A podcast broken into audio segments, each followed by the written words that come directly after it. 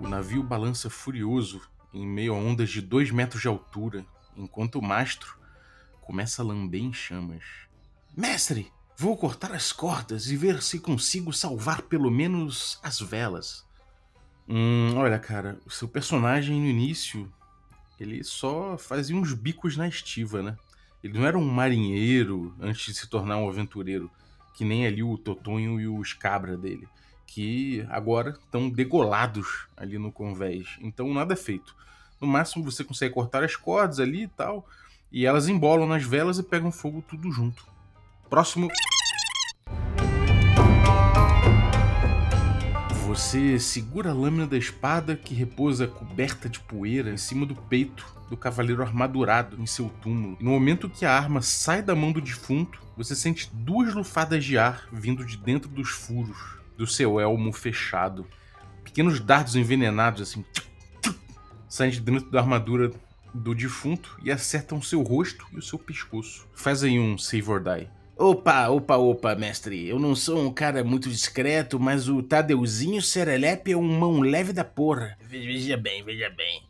Ele. Ele é o experiente chefe da guilda dos ladrões e jamais deixaria de perceber uma armadilha simples como essa. Os caras vêm correndo pelo beco, todo mundo com uso na mão. Eles engatam os pentes ali na arma e começam a disparar na tua direção, enquanto você tenta ganhar a porta de ferro do outro lado do beco. Joga esquiva aí. Esquiva? Cara, eu sou dançarino de break e tenho 25 dados nessa perícia. Em esquiva só tenho dois dados, então vamos fazer o seguinte: se eu for dançando break e girando no chão até a porta, isso conta como esquiva?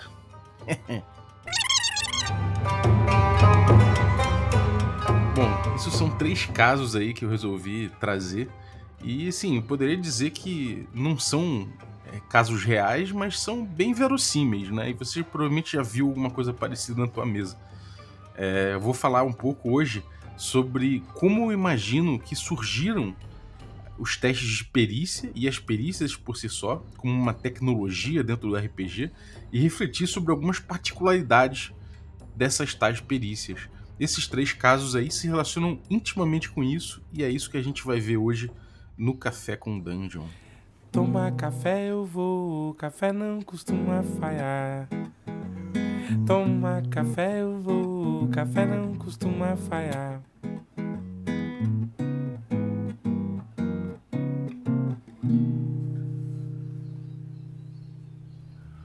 Bom dia, amigos do Regra da Casa! Estamos aqui para mais um Café com Dungeon na sua manhã com muito RPG. Meu nome é Rafael Balbi e hoje eu estou aqui bebendo meu delicioso café ciano da Ovelha Negra. Cara, esse mês recebi um ciano e tá delicioso mesmo. Esse café é incrível, esse, esse gosto. O magenta também era bom, mas esse ciano aqui eu acho que é meu preferido. Bom, é, eu tô tomando aqui meu café Ovelha Negra, é, e tô dando uma olhada aqui no Promobit, né, no site aqui do nosso parceiro, que é um, um clube, por assim dizer, um, uma rede social de promoções e ofertas. E a galera vai cadastrando aqui. Você conhece o pessoal que tem mais ou menos os mesmos gostos que você, que consome as mesmas coisas, que está atrás dos mesmos itens. E no caso, eu descobri que tem uma promoção no site da Jambô, né, na Jambô Editora. E a promoção é justamente a trilogia do Elfo Negro, né, do Drizzt, na tradução em português. E tá à venda lá em, em promoção, né? O, o pacote dos, da trilogia saía 170 e pouco, e eu encontrei aqui por 129. Então tô cadastrando essa promoção aqui no Promobit. E aí isso já foi aqui para moderação, ou seja, um cara lá do Promobit vai dar uma olhada para ver se é real, para ver se, se é quente a oferta e aí vai liberar. E aí liberando a galera que está na minha rede aqui vai começar a, a, a, ter acesso a essa promoção também. Então, cara, muito maneiro. Vamos ver como é que anda isso aí. Vamos ver os reviews que a galera deixa, porque da última vez que eu botei aí uma promoção foi de uma de um moedor de café a galera já veio gongando falando, cara, esse moedor aí é ruim, compra esse aqui, ó. foi muito legal. Experiência boa. Bom, mas vamos lá. Vamos começar o café hoje. Só antes lembrar que você pode se tornar um assinante do Café com Danjo a partir de cinco reais. Com cinco reais você já ajuda a gente. Você também participa de sorteios dos nossos parceiros e ainda recebe conteúdo extra. Então picpay.me barra café com dungeon ajude aí o seu café. Vamos lá. Bom, a gente começou a falar das perícias, né? Eu falei três casos de perícias, de como as perícias, de certa forma, influenciam o jogo, né? No primeiro caso lá, eu falei do, do, do, mestre que não deixou, não deixou alguma coisa acontecer porque julgou que o personagem do jogador não tinha uma perícia específica que era marujaria, sei lá, ou mexer com barcos, ou sei lá, qualquer coisa assim. E ele, e ele deixou, impediu que o jogador conseguisse tirar as velas do navio antes que pegasse fogo em tudo, porque afinal de contas ele era só um estivador, ele não era um marinheiro. É, no segundo caso, né, que eu falei da, da, lâmina da espada, que o cara foi tirar a lâmina e sentiu dois dardos de uma armadilha que estava dentro do, da, da, da, armadura do, do cavaleiro morto, né? É, que segurava a espada. Nesse caso, o jogador falou, cara, mas o meu personagem ele é um, ele é um grande, é um grande ladrão, ele é chefe da guilda, ele teria notado isso, né?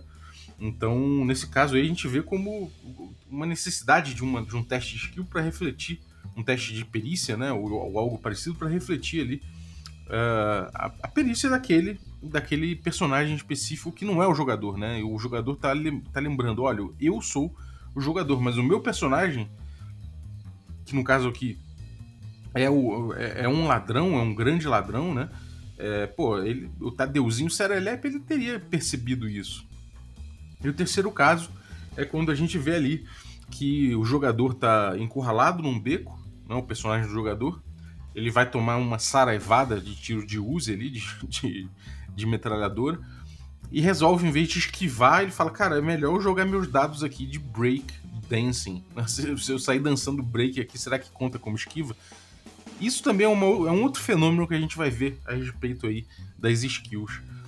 É, bom, a primeira coisa que eu, que eu vejo é o surgimento da, da, das skills, né, das perícias e dos testes de, de de atributo, por assim dizer, também, né? Porque a gente tem essa, essa coisa dos atributos, das perícias. Às vezes você não tem só atributo, não tem só perícia. Normalmente a gente fez duas coisas conjugadas. Mas, de forma geral, eu vejo que o, tanto o teste de atributo quanto o teste de perícia eles nascem pelos mesmos motivos, eu imagino. Né? É, no início do, do RPG, do hobby, a gente vê que o D&D mesmo ele não tinha teste de atributo como uma, como uma regra, né? Ele, ele tinha. A gente via que algumas pessoas falavam disso, né? Provavelmente era uma, uma arbitragem possível que algumas pessoas utilizavam, não todas também. A gente vê indícios de que isso começou a ser usado um pouco mais para frente, não, não demora muito. A gente começa a ver isso aparecendo na Dragon Magazine, inclusive algumas fórmulas muito toscas, né, muito complicadas para se fazer aquilo. Talvez como herança dos wargames você tenha algum, algum algumas, alguns grupos fazendo testes diferentões ali para testar esse tipo de coisa, né? Teste, testar as capacidades dos personagens. Mas de forma geral a gente, a gente vê ali no, em 81, né, no, no, no The Basic, aparecendo numa, num capi, no capítulo onde explica certas possibilidades de arbitragem do mestre, né, a gente vê ali o, uma partezinha, né, um, um, um pedaço ali da explicação escrito tem é, there's always a chance, ou seja, tem sempre uma chance. E embaixo ele, ele fala de um teste de atributo como uma possibilidade de ruling, né? Ele fala que se você tiver numa escalada, por exemplo, o mestre pode pedir para jogar um dado, um D20, e o jogador tirar abaixo da destreza, né? Se ele conseguir isso, ele passou no teste de escalada, né? Então, isso talvez seja um indício de que algumas pessoas já estavam começando a trabalhar dessa forma, né? A mexer dessa forma, e isso talvez remonte à origem do hobby. Mas o, o, o certo é, não existia um teste de atributo, né? Isso ficava muito a cargo do mestre, né? O, o que a gente tinha ali no Dungeons and Dragons era um combate muito regulado. É, como ele era a parte mais letal do jogo, né? Que normalmente era o que, era o que levava à morte, ele tinha muitas regras. E essas regras eram muito bem explícitas ali. Né? A jogada que você faz, o que, o que você precisa tirar, o que, que o monstro precisa tirar, o que influi nisso. Isso tudo era muito bem detalhado ali. Mas outros testes que a gente vê, a gente só tem alguns testes ali no jogo que são os saving throws, né, que é para você escapar de certos perigos muito específicos. Você tem também é, mecânicas para partes específicas de interação, principalmente com dungeon, né, tipo abrir portas, é, notar passagens secretas, esse tipo de coisa. Então o que a gente vê de forma geral é que o D&D é muito específico para aquela experiência de dungeon ali, né, no início. É, eventualmente você pode usar em ermos também certas coisas, mas é muito voltado para a exploração da dungeon e para o combate em termos de regra, né? Eu tô falando que é um jogo de fazer isso, mas é um jogo que tem esse espaço de regras aí e é isso que ele quer regular, né? E são esses riscos maiores que ele quer regular. É... E o mestre, ele tem um papel no RPG que deriva muito da ideia do árbitro, né? Aquela ideia do mestre sendo um juiz imparcial da coisa toda. Só que, ao mesmo tempo, no RPG tem essa novidade narrativa. Então o mestre também, por ter esse poder do árbitro, que é um poder muito, muito grande dentro do, do jogo, ele acaba sendo muito dono da narrativa. Então quando a gente junta essas duas coisas, né? O mestre ele, só tem é, as ferramentas do jogador e do mestre, né? Em comum. Elas estão voltadas a combate em interações muito específicas dentro da dungeon. Fica na mão do mestre e da sua intenção narrativa, né? De certa forma, por assim dizer, é, decidir se um, se um, sei lá, se o cara pular em cima de um cavalo em movimento vai dar certo ou não. Muitas vezes a gente sabe que os mestres decidiam isso é, arbitrando porcentagens, né? Tipo, ah, você tem, sei lá, vai, 30% de conseguir isso, joga o D100. Ou você tem uma chance em 6 de fazer isso, né? Isso é uma, é uma coisa que a gente sabe que, é, que era muito comum no início do hobby. Mas, de toda forma, é, o, o, o, mestre estando num papel em que ele ao mesmo tempo é árbitro e, e, e um storyteller, né? Talvez essa figura do storyteller ele preceda do próprio sistema storyteller, né? Ele, ele tá num papel de juiz e de um cara que tá trazendo uma narrativa, né? E aí quando a gente junta essas duas coisas, um poder, um poder quase é, sem, sem regulamentos, né? É, o único regulamento que ele tem são ali aqueles, aquelas, aquelas regras de combate e as regras de interação de masmorra. Então ele fica muito livre é, para poder ditar um pouco a própria narrativa em cima das dos outros. Ou seja, o exemplo do, do mastro lá. O cara tava querendo usar as, cortar as cordas e tentar tirar, de alguma forma, salvar as velas do incêndio do mastro, né? No meio de uma de um navio lá que tava. tava enfim, tava no, no meio de uma, umas ondas grandes lá. Com o mastro em fogo, ele tentou salvar as velas. O mestre falou: Cara, não, você não vai conseguir, não. E talvez isso tenha acontecido não só porque o mestre falou, cara, beleza, você era, você não, não tem muita experiência nisso com o teu personagem, mas muito porque às vezes o mestre fala, cara, eu quero que o navio, sei lá, que o navio fique à deriva, né, que não tenha mais vela, e é por isso que tá em chamas ali o negócio, e eu vou contar essa história aqui e ninguém vai me atrapalhar disso. Então não, você não conseguiu puxar as velas, não.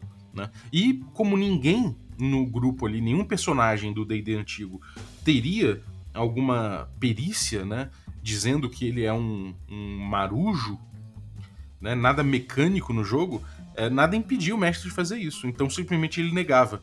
E talvez tenha até uma relação íntima com esse, essa titulação da parte do DDBX, né? Do DD Basic ali, em que ele fala There's always a chance, né? Porque ele fala, cara, é, estimule que os jogadores sempre tenham uma chance de conseguir fazer o que eles querem.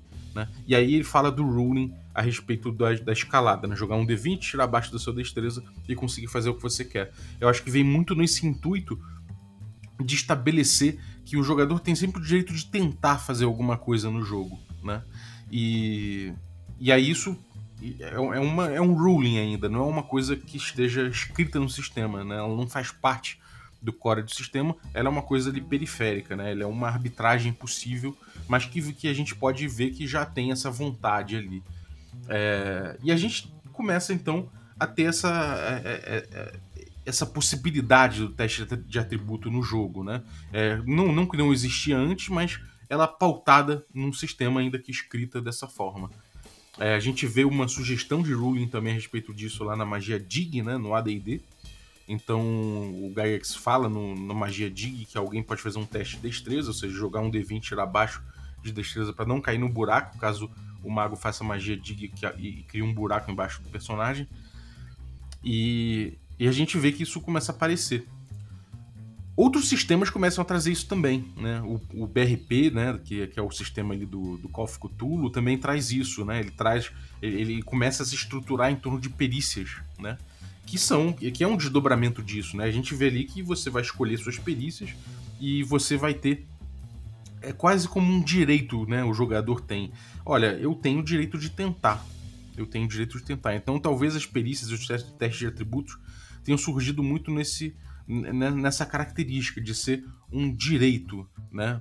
É, de, de ser, de, de, tipo, de ser uma, uma, uma, possibilidade que o jogador ele sempre tem esse direito. Né?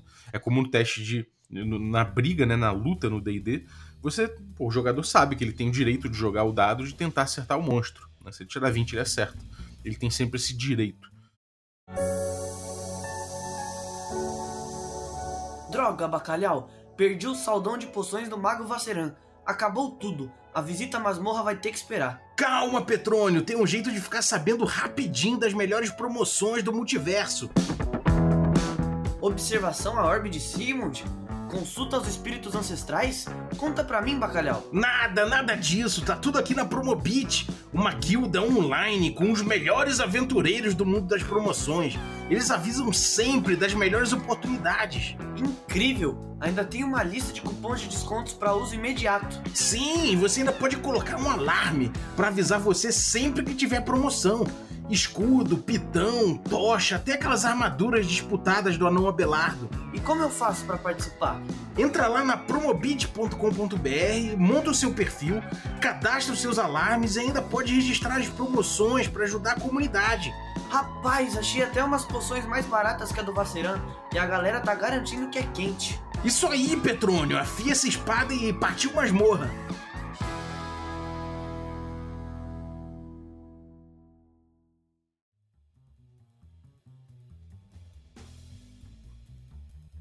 Gente vê que os testes de perícia e de atributo, de certa forma, eles permitem que os jogadores façam, né, que eles tentem determinadas coisas e principalmente, né, eles permitem, a partir de certo ponto, que você diferencie os personagens em capacidades extras, além de magias, né, de magias e, e capacidades de dungeon, né, como tipo abrir portas, alguma coisa assim, mas também diferencie eles a respeito das capacidades deles, né? Por exemplo, de, de você tentar tirar as velas de um navio, do, do, do mastro de um navio.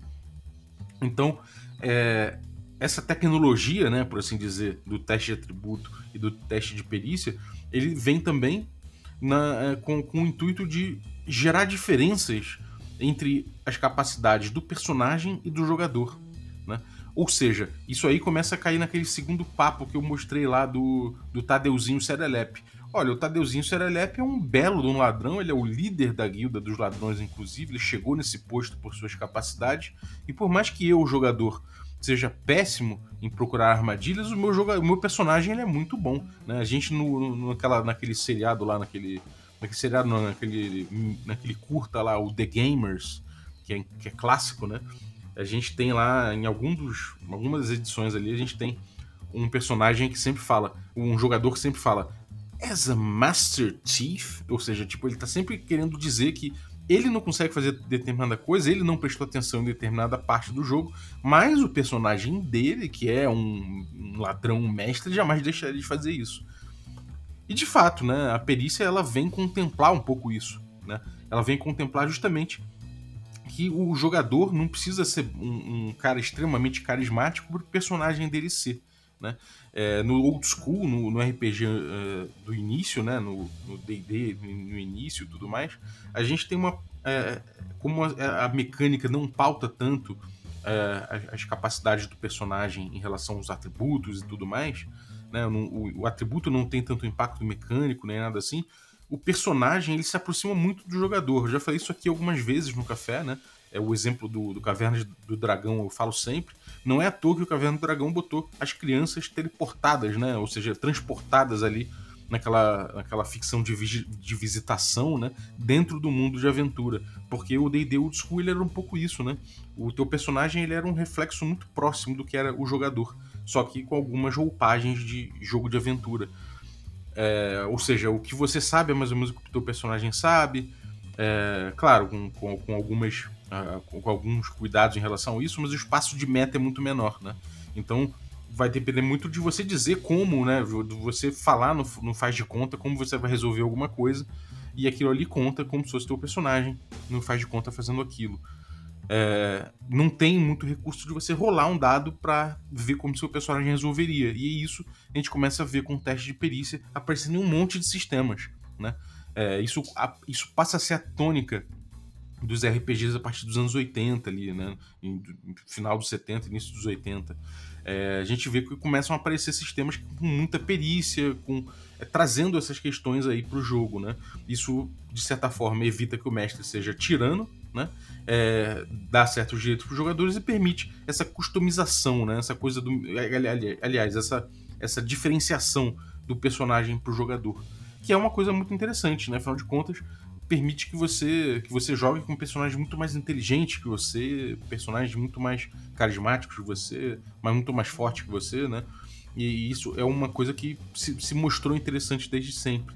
É... E aí, a gente tem alguns reflexos disso, né? A gente tem ali a customização mecânica, eu acho que é uma, é uma coisa importante disso. Virou uma coisa importante do RPG essa customização mecânica, ou seja, você entender como você pode mexer na sua ficha para que isso tenha impacto mecânico no jogo, porque afinal de contas esse é o teu direito ali como jogador naquele jogo, né? Se o mestre corta isso, fica muito claro que ele está cortando sua agência, né? É, a gente, a, a, essa interação mestre-jogador no diálogo ficcional pa, pa, passa a ser intermediada muito por essa mecânica do, do teste de atributo, do teste de perícia, né? Principalmente o teste de perícia. E, e aí o jogador passa a falar: bom, eu vou mexer na minha ficha para que eu consiga é, botar aqui as, as, coisas que eu quero ser bom e as coisas que eu não preciso ser tão bom. Né? Então a gente tem uma customização mecânica. O que é o personagem do cara passa a ser refletido na ficha. Né? Não, não necessariamente. Tipo, no DD antigo, se você é um, um, guerreiro, você pode ser um samurai, você pode ser um.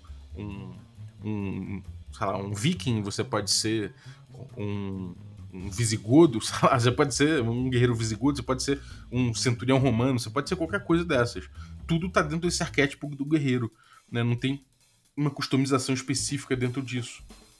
Já nos jogos que tem perícias e tudo mais, você tem customizações mecânicas interessantes. Então, se você é um, é um, um soldado romano, você vai lá ter alguma perícia em construção, porque os soldados romanos sabiam construir, né? Esse tipo de coisa que o GURPS, por exemplo, faz muito bem.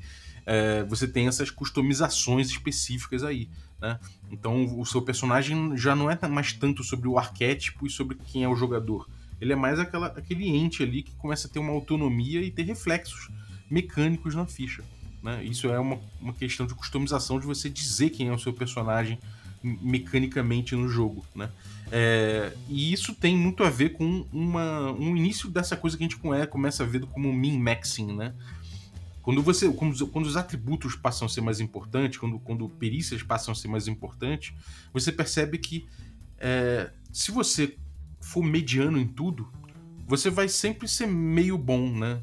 Um personagem meio bom. O máximo que você consegue alcançar é 50% de chance, por assim dizer, de forma grosseira. Né? Você vai ser médio em tudo, a sua chance de falhas, falhas vão ser muito corriqueiras no jogo.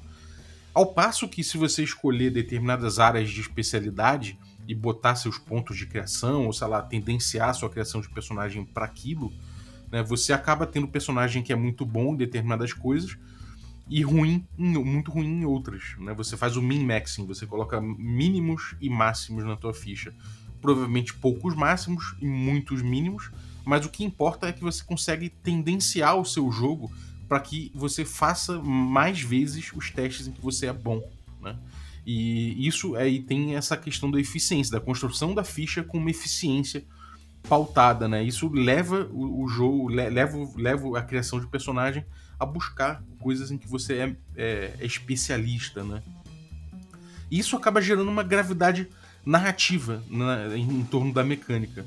Né? O, o, jogador ele acaba buscando sempre o melhor teste que ele pode fazer e todas as questões do mundo ele acaba resolvendo de acordo com essa capacidade do personagem dele. Aí entra o caso do breakdancing lá que eu botei né, no início, na, na introdução.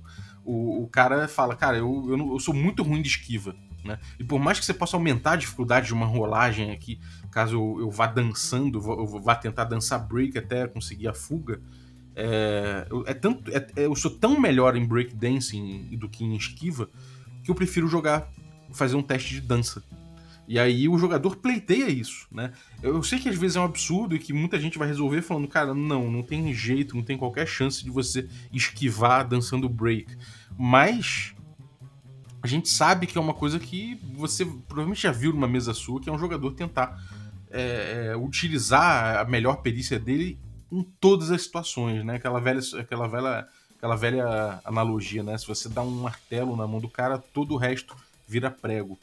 É, e isso é uma coisa que é, é uma gravidade narrativa que se cria em torno da mecânica, né? Dessa mecânica de perícia e de teste perícia, teste de atributo.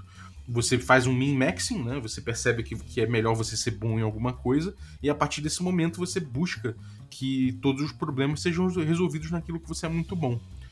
Isso não é necessariamente nocivo, né? Isso é uma coisa que vai, vai levar o jogo para isso. É, é, se a gente tem ali um, um, personagem que, que é muito bom de determinada coisa, é natural que ele faça mais isso na vida dele, né? Que ele busque esse tipo de coisa. Por outro lado, a gente acaba é, a gente acaba gerando uma certa uma certa incapacidade dele agir em, em outras situações, né? O que torna o jogo um pouco um pouco complicado em relação a isso. O jogo só vai andar para frente de forma geral no que o personagem for muito bom, no que ele for muito, no que os personagens não tiverem capacidades, eles vão ser muito ruins e o jogo vai emperrar de certa forma. Muito por isso que alguns jogos ali no final dos anos 90, talvez nos anos 2000, começaram a é, mais para os anos 2000, na verdade, começaram a criar essas essas coisas de essas saídas, né, de de você ter, por exemplo, sei lá, vamos dar um exemplo aqui, você tem é, você tem, sei lá, profissões, né? Você tem é, jogos que, em, que, em, que, não é a perícia do seu, do seu jogador, que tá, do seu personagem que está em jogo. Você fala, cara, você tem uma profissão, você é o quê? Um marujo? Além de guerreiro, não sei o que, você tem experiência em marujaria, você era um pirata? Ou você era um cara que costumava negociar, você era um mercador, um, um viajante? Isso tudo leva você a pensar, cara, que, quem é o meu personagem, né? Ele era um cara, um, um, pirata e tudo mais, beleza, a gente sabe quais são as competências de um pirata, e aí de repente você ganha um bônus em rolagens que tenham a ver com a sua profissão. Isso, isso de certa forma resolve bastante essa questão do min-maxing, né? Porque você é, acaba é, buscando na narrativa, né? Alguma coisa que paute seus, seus bônus mecânicos. Isso não quer dizer que você é ruim no resto. Isso, isso quer dizer que você é bom, é melhor em determinadas coisas, né? Que tem a ver com a tua profissão, com o teu background, com a sua história, né? E isso é uma solução que é muito, muitas vezes interessante. A gente pega as vivências do personagem e as profissões dele, impactando mecanicamente no jogo. É, é também a coisa dos aspectos, né, que a gente vê em alguns jogos, né, ou dos tags de personagem. É, a gente tem também é, jogos que trazem, tipo o Blaze in the Dark, flashbacks, né? O seu, seu jogador, o jogador pode pedir um flashback e ele faz uma cena em flashback em que ele teve oportunidade de se preparar para determinada cena, né? É, então isso tem muito a ver com, com quem é o teu personagem, como ele teria se preparado para determinada coisa e como o seu personagem, diferente de você, poderia é, antever determinadas coisas, determinados problemas que aconteceriam durante uma missão, porque afinal de contas, seu personagem é um Master Chief, né? Seu personagem, é, afinal de contas, ele é o ele é o Tadeuzinho Serelepe, ele é um grande ladrão.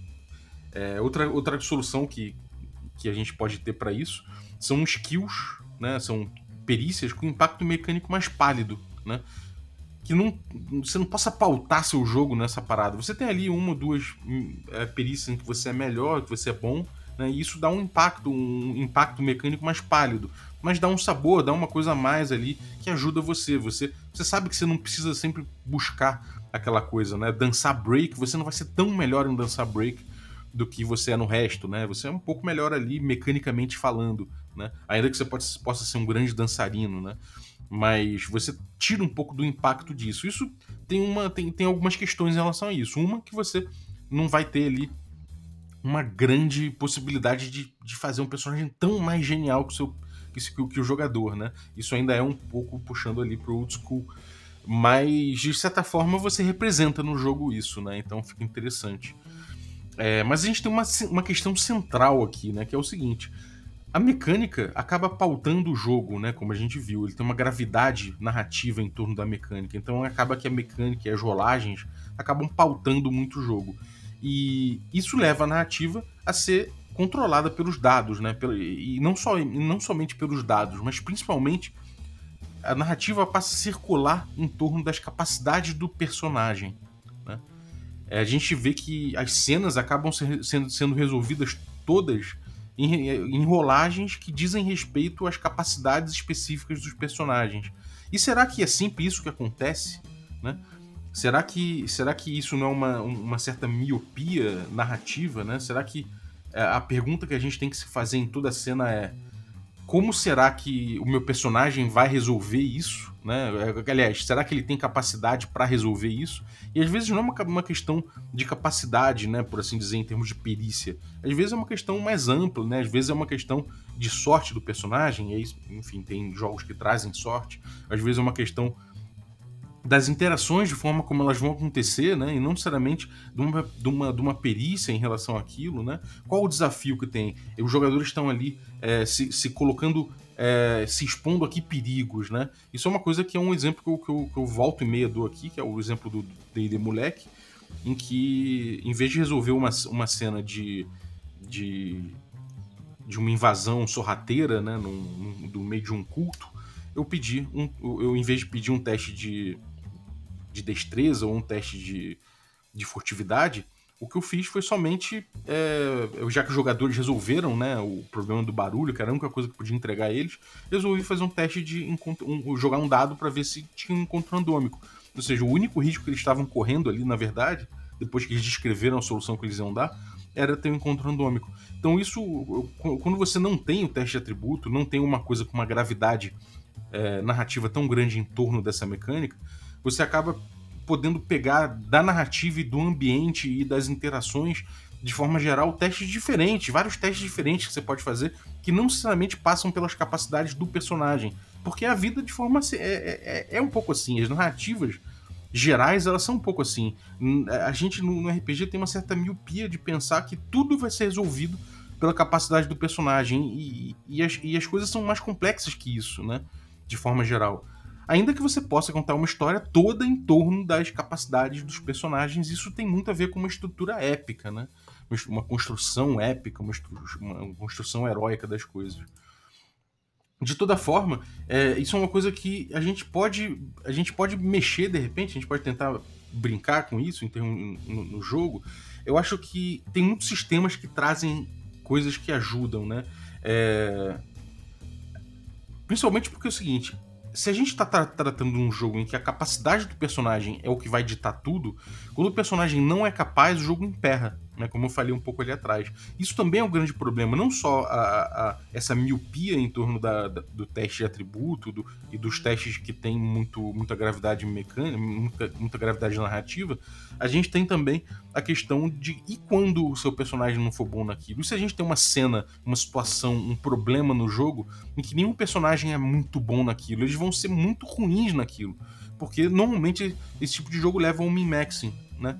Esse tipo de, de lógica, de construção mecânica. E aí a gente tem alguns jogos que começam a tratar isso de alguma forma, né? A gente vê surgindo mecânica de fail forward, né? A gente vê gente falando, cara, beleza, você falhou, mas você conseguiu, mas tem um problema relativo a isso, sabe? É tipo, você tenta empurrar o jogo para frente, porque senão, é, é, se, se, se, um teste de perícia deu ali que o cara falhou e não necessariamente uh, tinha um risco atrelado, era somente a gente perceber a capacidade do jogador de fazer aquilo, é, o jogo pode falar, cara, você não conseguiu fazer tal coisa. E aí? E o jogo emperra, né? Quantas vezes você já não passou por isso? Então, é, como a gente já não tem aquela ideia do old school de que você vai jogar o dado somente quando for é, um risco muito claro, na verdade você vai jogar o dado pelas capacidades do seu personagem de resolver as coisas, você vai muitas vezes chegar nesse ponto. Então você tem a mecânica do fail forward, né? De você fala, cara, se você falhar, você ainda assim consegue fazer o que você queria. Mas aí tem problemas relativos a isso. Né? Tem também a coisa da a lógica da falha impulsionando a narrativa. Sempre a falha vai dar ao mestre a capacidade de impulsionar a narrativa, em vez de falar que você simplesmente não conseguiu fazer determinada coisa. Você pode sempre mandar um sim e, ou você pode mandar uma coisa que, que, que, que a narrativa de cabeça para baixo, que impulsione a narrativa e tudo mais.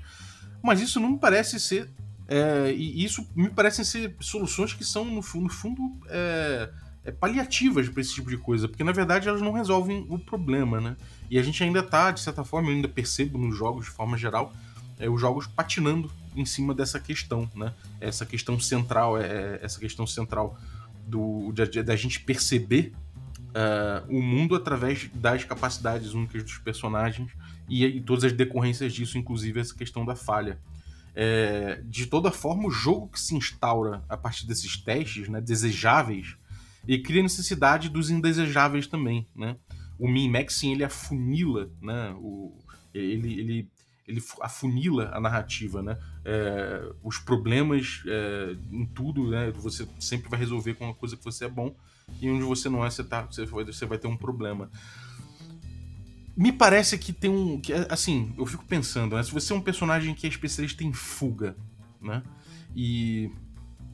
Beleza, o jogo é sobre isso, né? Seu personagem, ele é um cara que tem grande fuga. A gente vê aí, tem filmes inteiros sobre isso. Prenda-me se for capaz, é um cara que é um especialista em fuga, né? Não necessariamente uma fuga automobilística ou correndo, mas fugas, né? Escapa das situações. Beleza, muito interessante. Você pode fazer o seu personagem que é especialista em fuga e ruim em todo o resto. E talvez o Prenda-me se for capaz, seja justamente um, um filme que, que, que, que, tem um personagem que é justamente assim. Ele fez um min-maxing na ficha, né? Ele é o máximo em escapada, mas ele é muito ruim no, em várias outras coisas. Não só isso, né? Em escapada em falseamento, sei lá, em, em, em, em forjar documentos, essas coisas assim. Então ele é bom um set muito específico de, de, de perícias e é ruim em quase todo o resto. E beleza, Né? Você vai lá e você vai fazer esse personagem. Agora, o que acontece, né? Qual a dinâmica que, que acontece no jogo? Mesmo nos jogos que tem o, o, o fail forward ou a falha impulsionando a narrativa como prerrogativa, o que acontece é que você vai ver o seu personagem falhando em quase tudo né? e criando problemas para si. E esses problemas ele vai acabar narrativamente sendo eles vão acabar narrativamente sendo levados para uma solução que tem a ver com que ele é muito bom. Então ele pode criar todos os problemas, depois ele foge, né? E ele resolve as coisas fugindo, ele resolve as coisas fazendo o que ele é muito, muito bom. E na teoria isso é interessante, né? Não é justamente isso que a gente quer, a gente quer contar a história de um cara que é bom em fuga. Beleza. Isso aí é um jogo de contar história que a gente está pensando nessa história específica. Ok, não tem problema nenhum nisso. Mas será que uma campanha inteira se sustenta em cima disso? Será que isso, não, de certa forma, não impede uma tridimensionalidade desse personagem? Ainda que você possa fazer perguntas e dialogar a respeito disso, isso aí também não está pautado na mecânica né, do jogo, nem nas, nas dinâmicas que o jogo traz. E se o sistema importa, será que será que o sistema não está empurrando para um lugar que, que, que, vai funcionar só ali, determinada, sabe, numa one shot, numa, numa, numa narrativa pontual, e depois se a gente ficar repetindo isso, não vai ficar um pouco maçante, isso não vai ser um pouco contraproducente para o personagem? É claro que eu acho que não tem problema nenhum né? O jogo só funcionar em one shots, né? Essa dinâmica só funcionar numa one shot. E experiências curtas são muito interessantes no RPG, mas também a gente não pode esquecer que eventualmente experiências mais, é, mais largas e, e mais então, compridas geral, podem ser muito né? interessantes é, também. Você então é bom a gente, contornar, de repente, a gente entender com, é, através como é que a gente pode brincar com isso, pedindo menos é. testes, né? Será que a gente tem como mexer, brincar com isso, entrar numa lógica de pedir menos testes, né? Talvez não. Se você pede menos testes, um cara que, que investiu bastante em certos testes, ele vai jogar menos desses testes também, então ele vai se sentir prejudicado. É, a gente tem jogos em que a lógica é justamente o jogador buscar determinados testes, ainda que não pedindo diretamente, ele vai buscar isso. E se você acaba é, economizando muito nas rolagens, você vai acabar prejudicando o cara. Né? Ou você vai, vamos supor que você não pede rolagens quando o cara, quando, em alguma coisa que o, que o personagem do cara for ruim. E aí, o, o, vamos supor que você fez isso num teste de diplomacia. Você falou, bom, o personagem do cara é ruim em diplomacia, não, nem vou pedir rolagem não. Uh, você conseguiu com seu argumento resolver isso. Beleza, ok, você fez isso. Mas e como é que vai se sentir aquele personagem que é muito bom em diplomacia? Né? Ele gastou o, os pontos dele na, em diplomacia, ele, ele fez o personagem dele mecanicamente funcionar em torno de diplomacia, e um personagem que não investiu nisso consegue fazer aquilo a mesma coisa que ele, né? Consegue resolver aquela questão. Claro que você pode botar nuances, mas mesmo assim o sentimento que fica é esse, né? Até porque isso leva a um, a um jogo, principalmente se houver esse, esse, essa coisa presente no jogo, do combate, né? É, passa a ser muito melhor você botar o seu, o seu, seus pontos em combates, em coisas voltadas ao combate, e deixar o resto para você resolver na lábia, né? Porque afinal de contas, no combate é mais difícil você descrever de certa forma que o mestre vai falar, bom, então não precisa rolar. Né?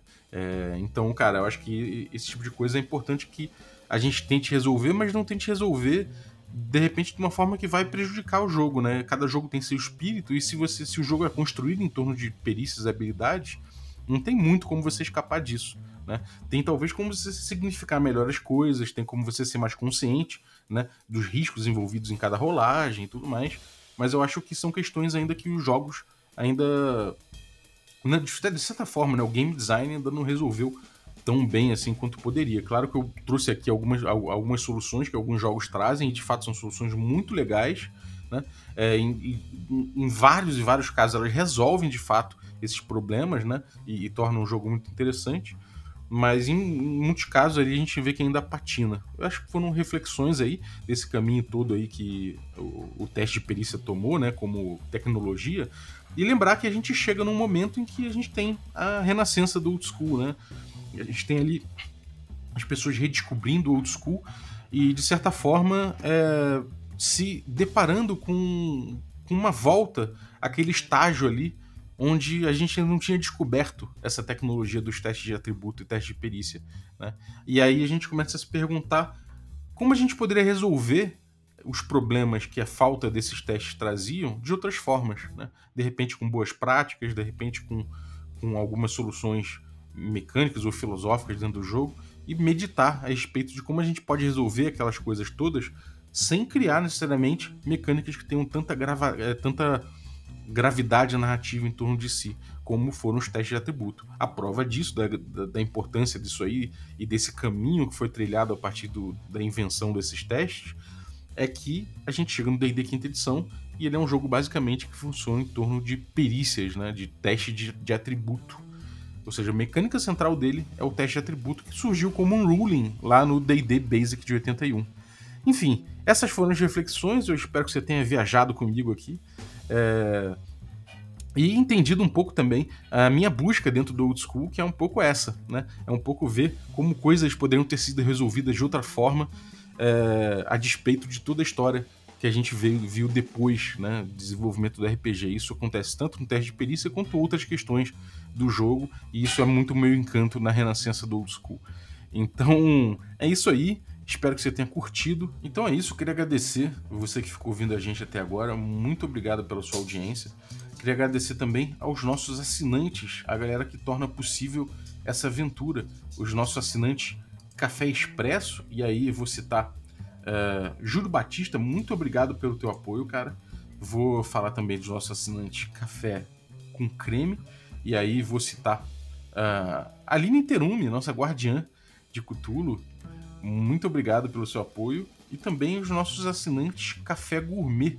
E aí vou citar Gilvan Gouveia, Ricardo Mate, Adriel Lucas, Bruno Cobb, Diego Sextito, Rafa Cruz, Abílio Júnior, Denis Lima, Matheus Guax, o Jean Paz, o Francioli Araújo, o Rafael Caetano Mingo, o Daniel Melo, o Vinícius Lourenço Fernandes, o Rafael Garotti, o Guilherme Nojosa, o Caio Messias, o Pedro Cocola, o Thiago Lima Barbosa, o Tito, o Marcos Paulo Ribeiro, o Pedro Obliziner, a Pati Brito e o Rodrigo de Lima Gonzalez. Galera, muito obrigado, um abraço e até a próxima.